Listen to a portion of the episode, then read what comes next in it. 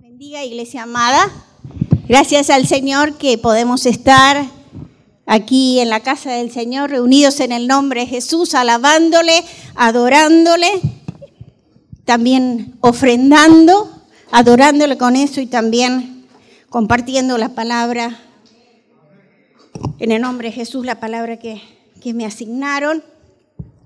Seguimos con las parábolas y quiero compartir con ustedes, hermanos, ahí en San Marcos, por favor, los que tienen Biblia, capítulo 13.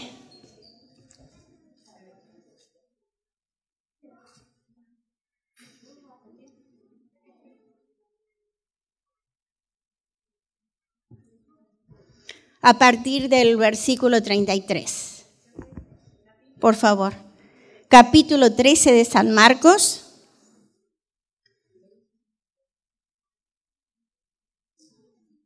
O a partir del versículo 32, por favor, que viene, está relacionado justamente con, con el texto que hoy vamos a meditar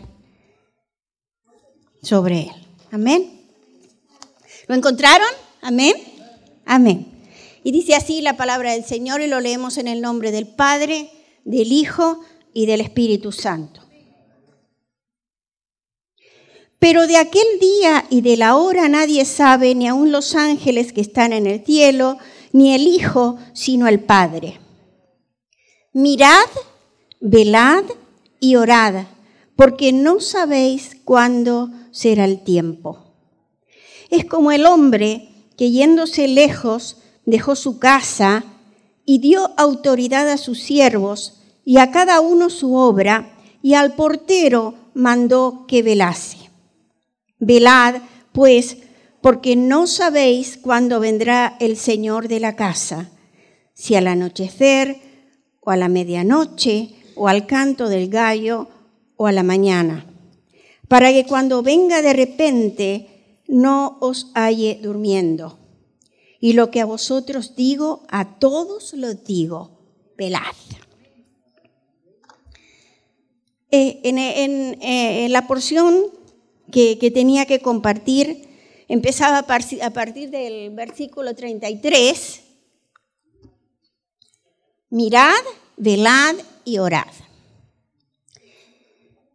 Y se me ocurrió como ilustración estas últimas décadas. Escuchamos eh, de seguros, de tener seguros, ¿verdad? Seguros contra incendio, seguros contra robo, ya sea la casa, el vehículo, algo que tengamos en propiedad, ¿verdad? Seguros. ¿Debido a qué? Debido a la inseguridad para estar tranquilos. Eh, tengo la experiencia en mi familia, mi hijo se compró un auto cero kilómetro, lo, le hizo algo, una parte de, de póliza tuvo un accidente y perdió todo. ¿Cómo necesitamos estar seguros?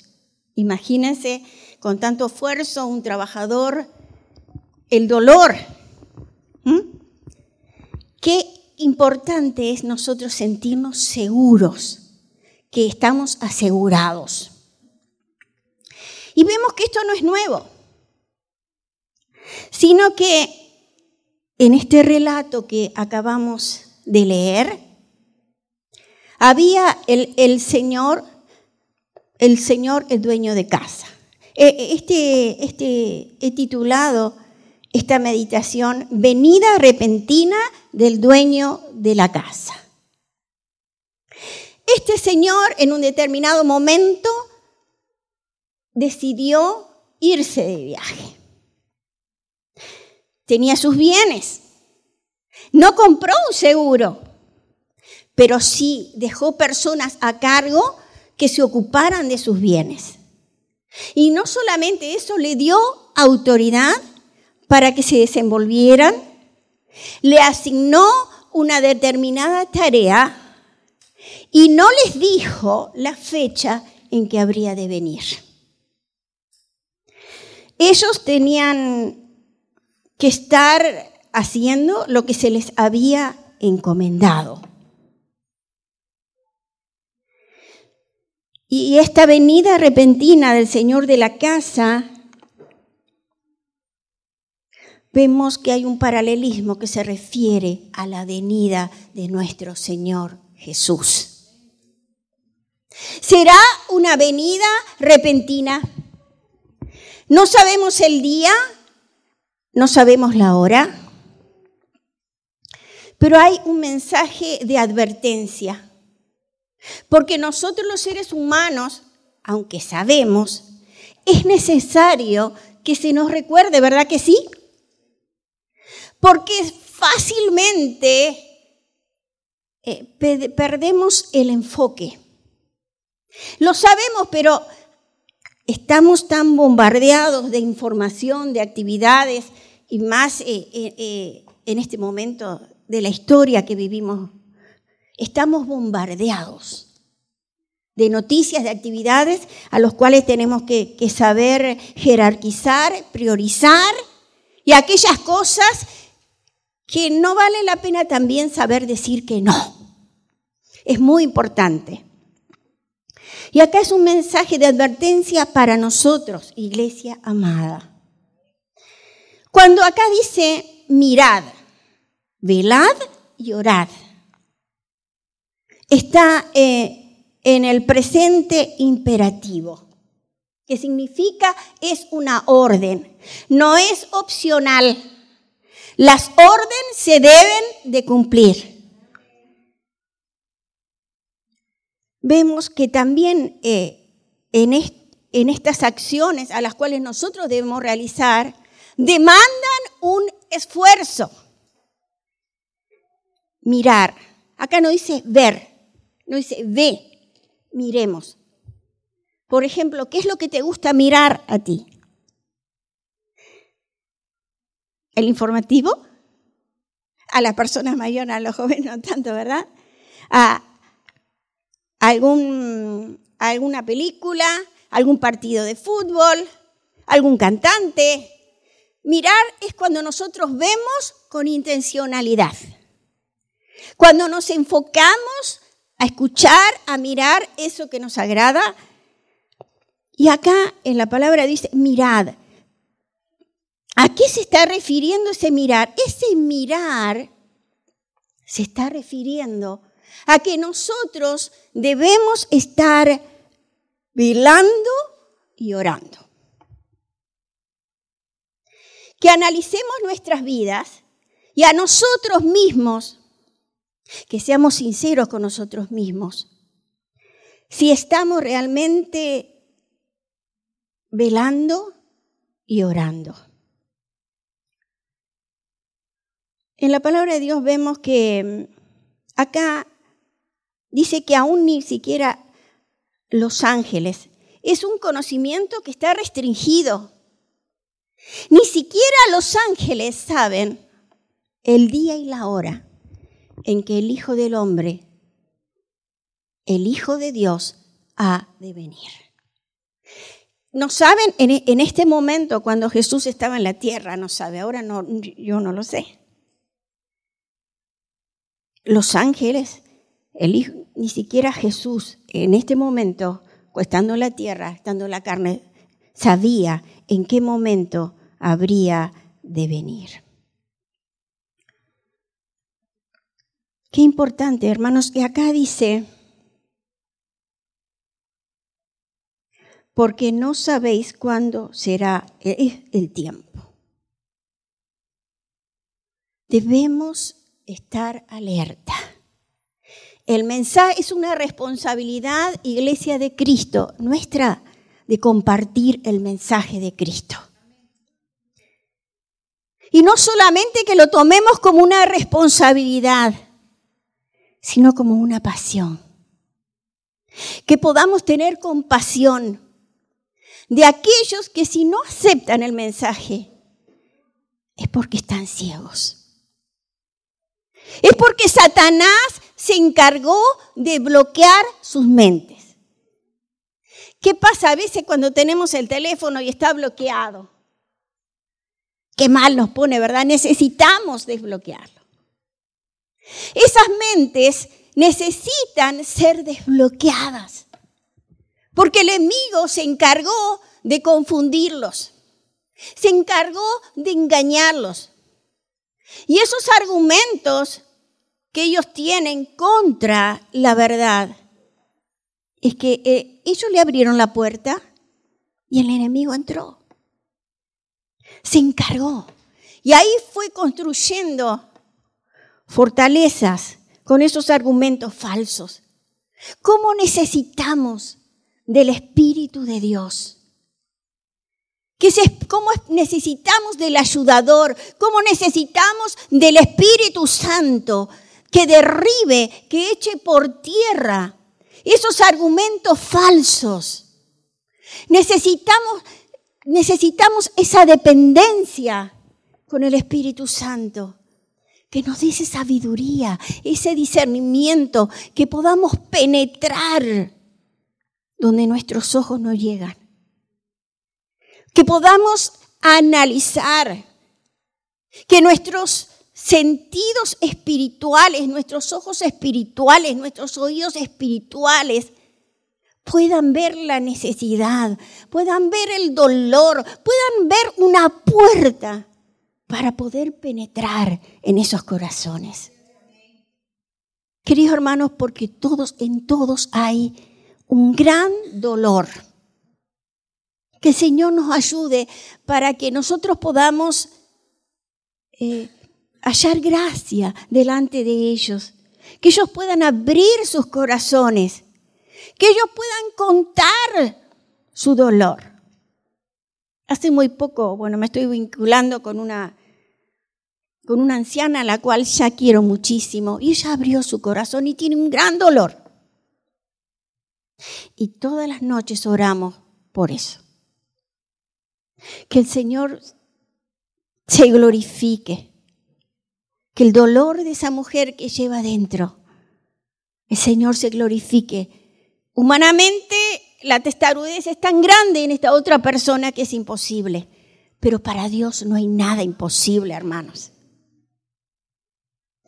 como cuando yo le estuve pidiendo por, por una de, las peticiones, por una persona que, que no quería firmar y no quería firmar por terquedad. Dios derribó esos argumentos y fue la primera que firmó. ¿Por qué? Porque Dios ama la causa justa. Porque Dios ama al pecador. Y ella ya ha podido ver, no en esa petición, sino en otra, que ahora anoche me dijo que durmió toda la noche entera, que se despertaba muchas veces de noche. Ella está palpando que Dios está obrando. Y eso es hermoso, hermano. ¿Qué tenemos que hacer nosotros? Orar con fe, porque quien lo hace no somos nosotros. Nosotros tendemos a, mirar el problema y cuán grande sí es muy grande. Pero nuestro Dios está por encima que el tamaño, que la profundidad de ese problema. Él especialista para desbloquear mentes tercas, enseguecidas por el enemigo.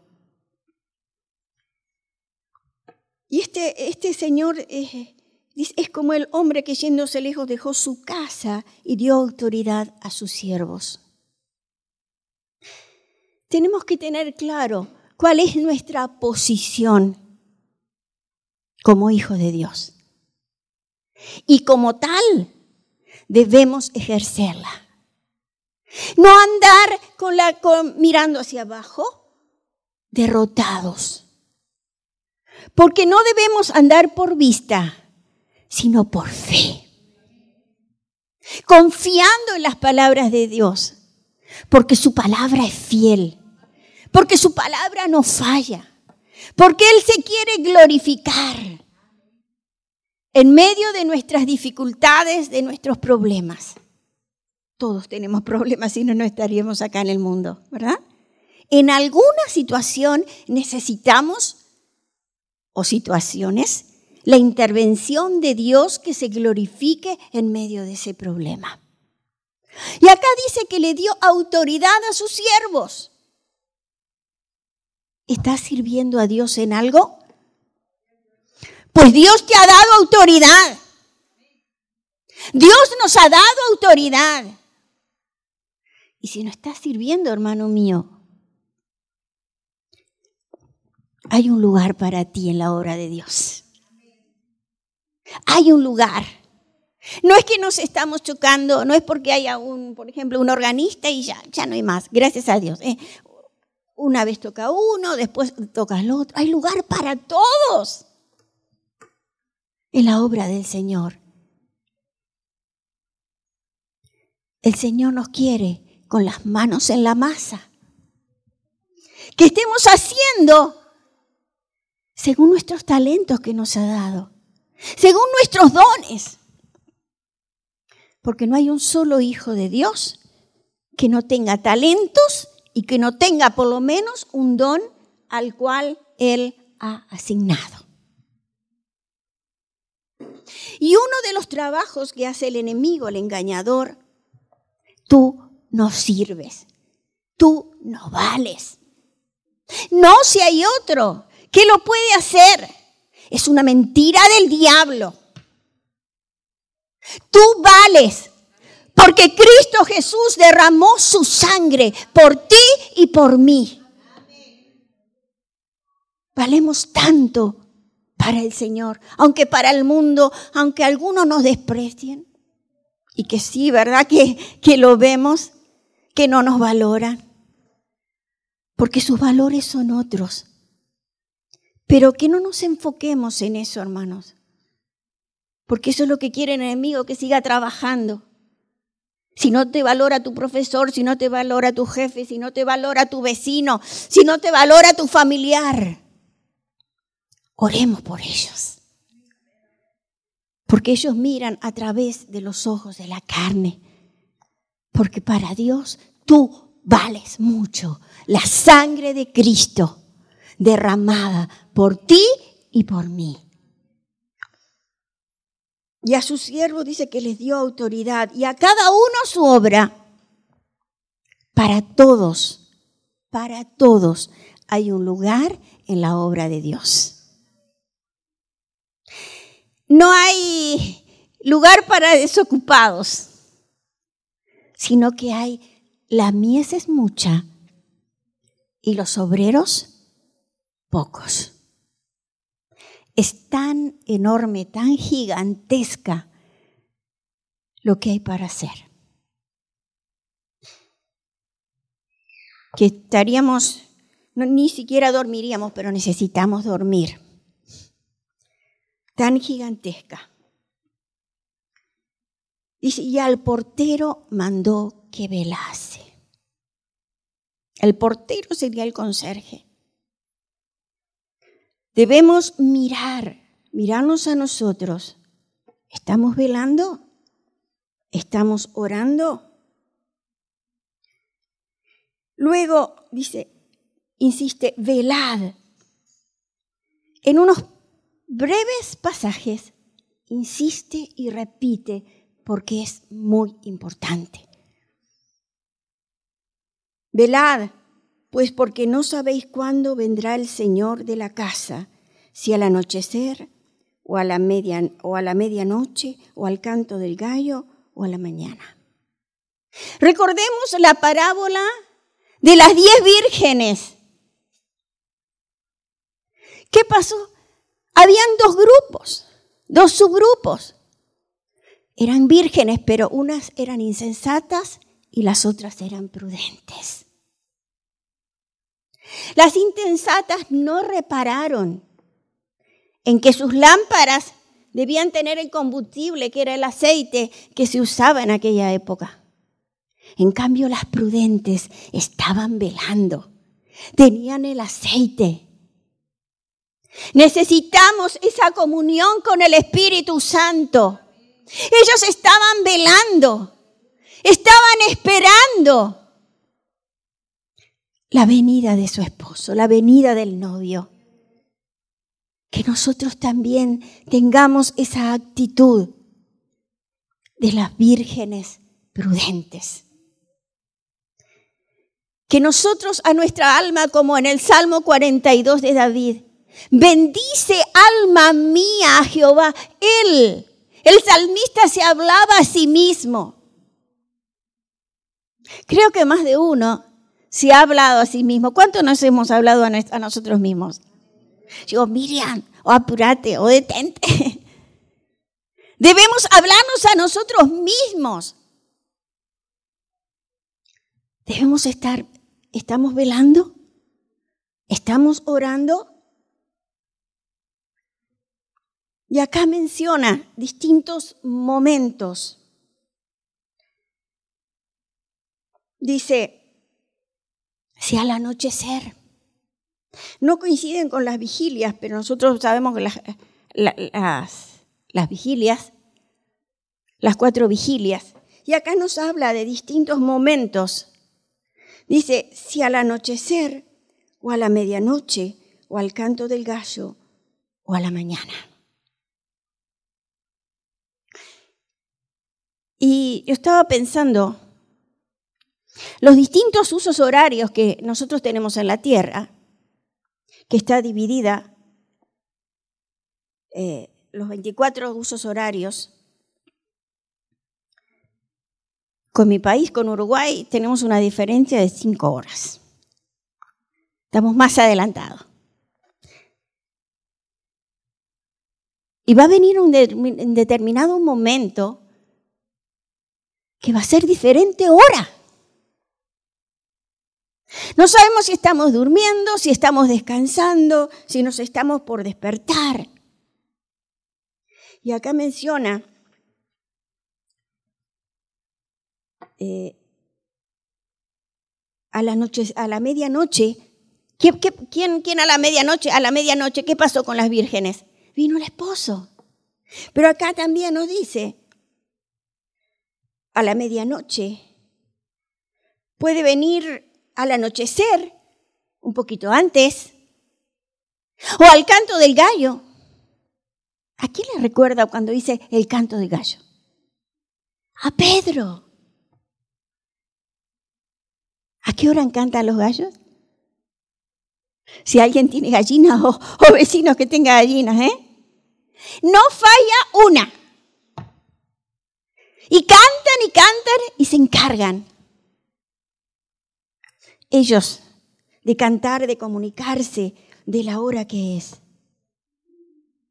A esa hora también hay un episodio muy significativo en la palabra de Dios, cuando Jesús le advirtió a Pedro, antes que el gallo cante, me negarás tres veces.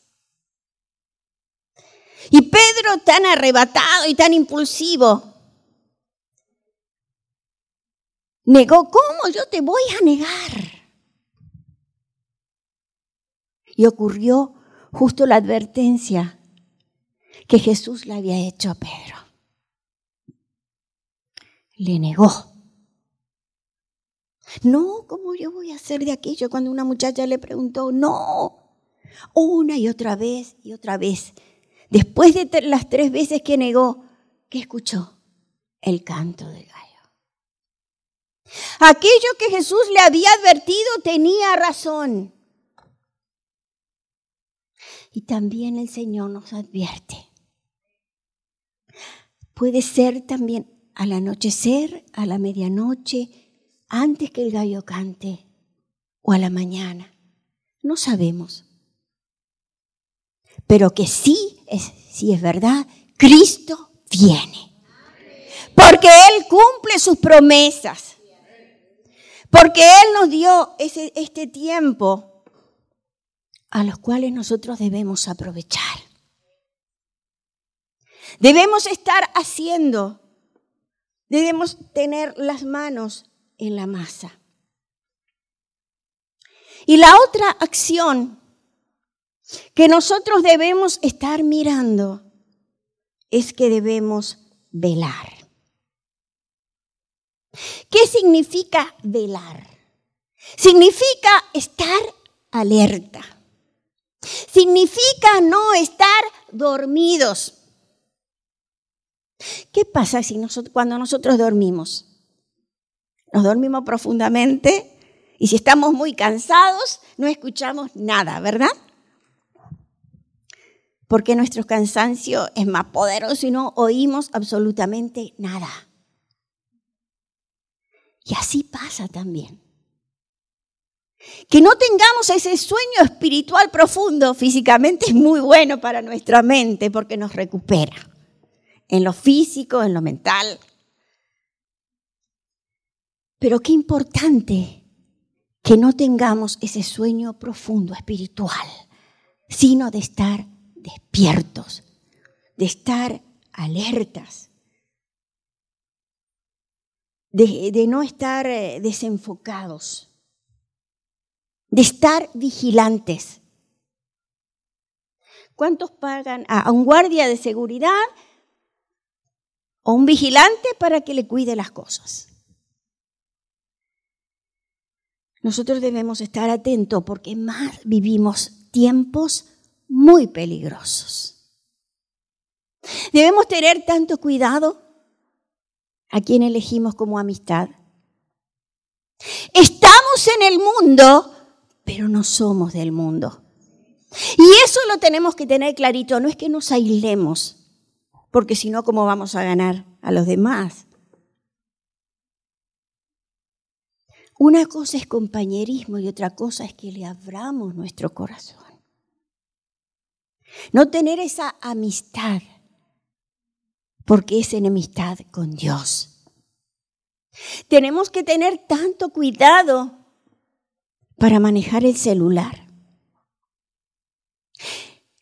Así sean cosas buenas, que no nos absorbe el tiempo y que nos quite el tiempo para mantener y cultivar nuestra intimidad, nuestra relación con Dios. Y ni qué le digo de cosas malas. Vivimos tiempos muy peligrosos, donde somos bombardeados, donde los niños son bombardeados. Es increíble que, hay madres que para que su hijo pequeño se, se, se aquiete, le dan un celular. ¿Verdad? Y dice que eso afecta muchísimo al desarrollo mental. Psicólogos y psiquiatras dice que a sus propios hijos recién les dan a los 11, 12 años para porque no se sabe las consecuencias que puede las consecuencias malas que puede producir. Estar alertas. A Cristo, el novio. ¿Saben que es muy curioso que mm, en, las bodas hebreas eh, el esposo viene, viene el esposo y no le avisa a la novia, la costumbre era, no le avisaba a la novia el momento que venía. Y el esposo venía para la boda cuando el padre se lo indicaba. No era cuando él quería. Y así también. Nuestro Padre Celestial le va a indicar porque él ya sabe, Jesús no sabe, le va a indicar, o, si, o quizás ya le indicó, no lo sé. Pero procede de Él. Él es quien indica el momento exacto en que el Hijo del Hombre, en que el Cordero de Dios inmolado, el, el Señor de señores y Rey de reyes, el Señor de la casa, viene de repente, sin avisar, pero sí nos aconseja a mirar si estamos velando, a mirar si estamos orando. Ahora quiero compartir con ustedes allí en Lucas, por favor, capítulo 18, que conocemos mucho, la parábola de la viuda y del juez injusto y acá vemos la perseverancia de la importancia. Saben que eh, una viuda, en este caso, era una mujer anciana. Una mujer anciana es una mujer débil, ¿verdad? Ya las fuerzas no le dan, como cuando era joven, no tenía fuerzas. Sus recursos, muy escasos. Sus habilidades mermaban. ¿Y con quién se enfrentó? Allí en Lucas 18.1, por favor, dice así la palabra del Señor. También les refirió Jesús una parábola sobre la necesidad de orar siempre y no desmayar. Necesidad de orar siempre. Y uno de los consejos ¿eh? era orad. Una orden. Acá dice la necesidad de orar siempre y no desmayar. Diciendo, había en una ciudad un juez que ni temía a Dios ni respetaba a hombre. Había también en aquella ciudad una viuda, la cual venía a él diciendo, hazme justicia de mi adversario. Y él no quiso por algún tiempo, pero después dijo dentro de sí, aunque, aunque ni temo a Dios, ni tengo respeto a hombre, sin embargo, porque esta viuda me es molesta, le haré justicia, no sea que viniendo de continuo me agote la paciencia. Vemos acá la perseverancia, nos está indicando la perseverancia, la necesidad de orar siempre. Pudo, esta perseverancia logró que un hombre malvado no temía a Dios, no respetaba a hombre alguno, sin embargo, esa mujer valiente se enfrentó defendió lo suyo y con, perseverancia, como cuando una gotita ¿eh? cae, una gotera que hace después de tanto tiempo perfora. Que seamos perseverantes, hermanos, golpeando, golpeando la puerta del cielo, golpeando que el Señor se glorifique en esa dificultad que tú tienes, que nosotros tengamos, sin desmayar, aunque a veces tarda, pero llega la respuesta de Dios, porque Él es fiel y porque Él es poderoso. Oíd lo que dijo el juez injusto, versículo 6. ¿Y acaso Dios no hará justicia a sus escogidos que claman a Él día y noche? ¿Se tardará en responderles? Os digo que pronto les hará justicia, pero cuando venga el Hijo del Hombre, ¿hallará fe en la tierra? ¿Qué problema, eh? En los últimos tiempos, ¿cuál es el gran problema? La falta de fe. ¿Y cómo viene la fe? Pero por el oír la palabra de Dios. Si será importante, hermanos, venir a escuchar la palabra de Dios.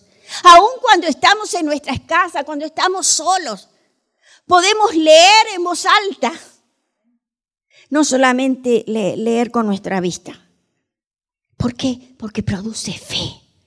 Que seamos hombres y mujeres de fe, que le creen a Dios, que le creen a su palabra, porque Él responde, sea cual sea nuestra necesidad, no a nuestra manera, sino a su manera, pero Él responde y Él se glorifica. Allí en otro ejemplo de oración en Santiago, por favor, en el libro de Santiago, capítulo 5.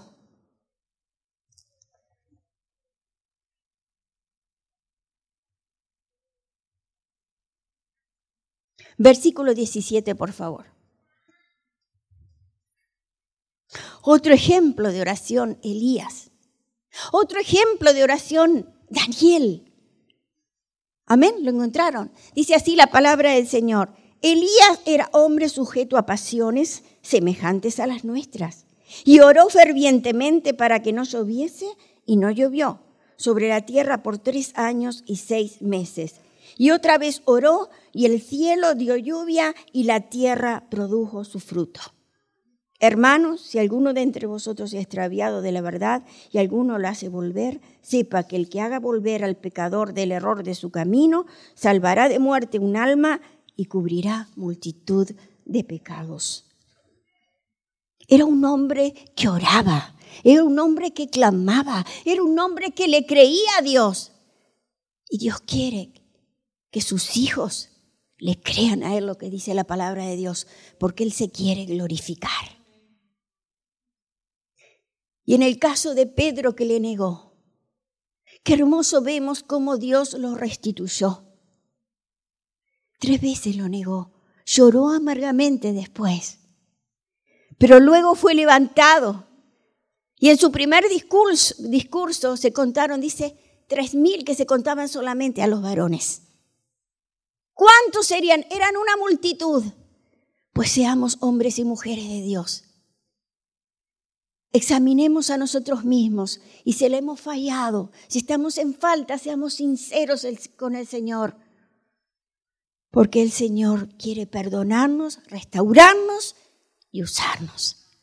A Dios sea la gloria, la honra y la alabanza. Que Dios les siga bendiciendo, queridos hermanos. Que el Señor obre en cada uno de nuestras vidas. Amén. Aferrados a su palabra, confiados en su palabra, y su palabra es una fuente de vida que siempre, siempre nos está inundando agua fresca. Pastor Josué, por favor, adelante.